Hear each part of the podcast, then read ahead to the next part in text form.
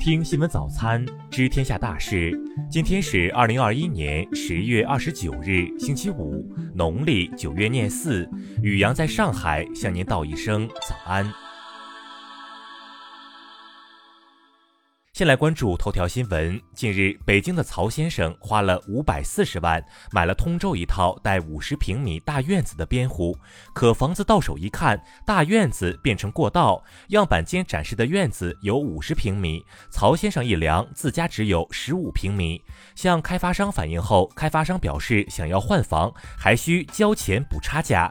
记者探访发现，现在在售的房价比曹先生购买时还降了一百二十万左右，而且。院子也更大了。曹先生表示，差价太大了，我心里边接受不了。对此，通州市场监管局表示，正核实调查，已立案处理。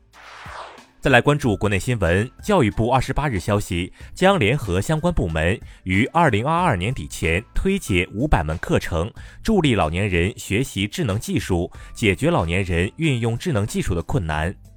国家卫健委二十八日发出通知，结合各地实际情况，确定北京市、天津市等十五个省份率先开展康复医疗服务试点工作。交通运输部二十八日消息，交通运输部已制定全国统一的公路养护作业单位资质类别和条件，明年一月起将实现网上申报、审批和监管。二十八日，辽宁省及沈阳、大连被住建部提醒谈话，要求汲取辽宁省燃气爆炸事故教训，督促落实安全生产责任，防范化解燃气安全风险，有效遏制燃气安全事故发生。江苏省消保委二十八日发布双十一提醒，购买商品时如赠品出现问题，也可进行维权。广东省卫生健康委二十八日通报，东莞市报告一例 H5N6 病例。滞留在内蒙古额济纳旗的首批自驾游游客于二十八日十九时有序离开额济纳旗。首批离开的自驾游旅客共四十二辆车，他们将到阿拉善左旗、敖伦布拉格镇隔离十四天后再返回各自家乡。杭州市教育局、宁波市教育局二十七日首次发布双减工作专项督导半月报。数据显示，两地均已压减约六成义务教育阶段的学科类校外培训机构。再来关注国际新闻。二十七日，伊朗副外长巴盖里表示，伊核全面协议恢复履约谈判将于十一月底重启。对此，外交部发言人汪文斌表示，其符合国际社会的共同利益。中方欢迎伊方宣布将于十一月底重返维也纳谈判。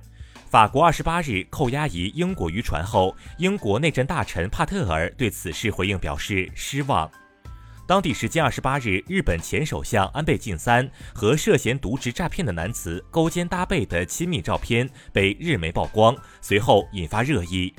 当地时间二十七日的一项最新民调显示，美国公众对新冠疫苗缺乏了解，只有百分之四十的美国人知道，与未接种疫苗的人相比，接种疫苗的人新冠病毒检测呈阳性的可能性更小。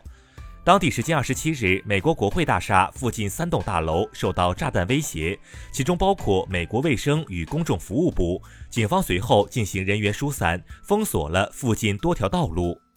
据日媒二十八日报道，为消除福岛食品的负面评价，东京电力公司计划在十二月十七日前举办福岛食品宣传活动，在日本首都圈各地进行现场及在线促销。二十八日，舰艇争端后，法国总统马克龙首次与澳总理莫里森通话。马克龙在电话中表示，澳大利亚破坏了双方之间的信任，澳方有责任修复关系。二十七日晚间，印度军方在奥里萨邦巴拉索尔海岸附近一小岛成功试射一枚射程五千公里的烈火五洲际弹道导弹。再来关注社会民生新闻。二十八日起，北京、杭州两地年满七十周岁的老年人，每年可以领取二百元助老就医出行补贴，用于减免就医打车费用。二十八日，哈尔滨警方通报老人嫌车速慢砸晕公交车司机案件，打人者郝某被刑拘十日。二十七日，江西赣州男子叶某旺由于对九岁和六岁的两个儿子不管不顾，任由其挨饿受冻，被当地派出所依法送至定南县拘留所执行拘留。二十八日消息，济南市公安局长清区分局成功侦破十二点二六全国硕士研究生考试组织考试作弊案，抓获以李某肖为首的犯罪嫌疑人七名，查获涉案电子设备一宗，扣押涉案资金二十余万元。近日，上海一三十八岁导演沈某因拍摄色情视频被浙江丽水警方抓获。该男子谎称视频为公司拍摄并发行海外，一年间与众多演员合作，获利近百万。再来关注文化体育新闻。二十八日晚，葡萄牙球星 C 罗更新了个人社媒，宣布女友乔治娜怀上双胞胎。据悉，这将是 C 罗的第五和第六个儿女。西甲联赛中，巴萨客场零比一输给了巴列卡诺。比赛结束后三个小时，巴萨俱乐部做出了解雇科曼的决定。经过八个比赛日的角逐，二零二一年全国女排锦标赛于二十八日在广东江门结束。上海女排时隔三年夺下队史上的全锦赛第五冠。二十八日消息，中国裁判员马宁入选二零二一年国际足联精英裁判员研讨会，他有可能执法明年的卡塔尔世界杯。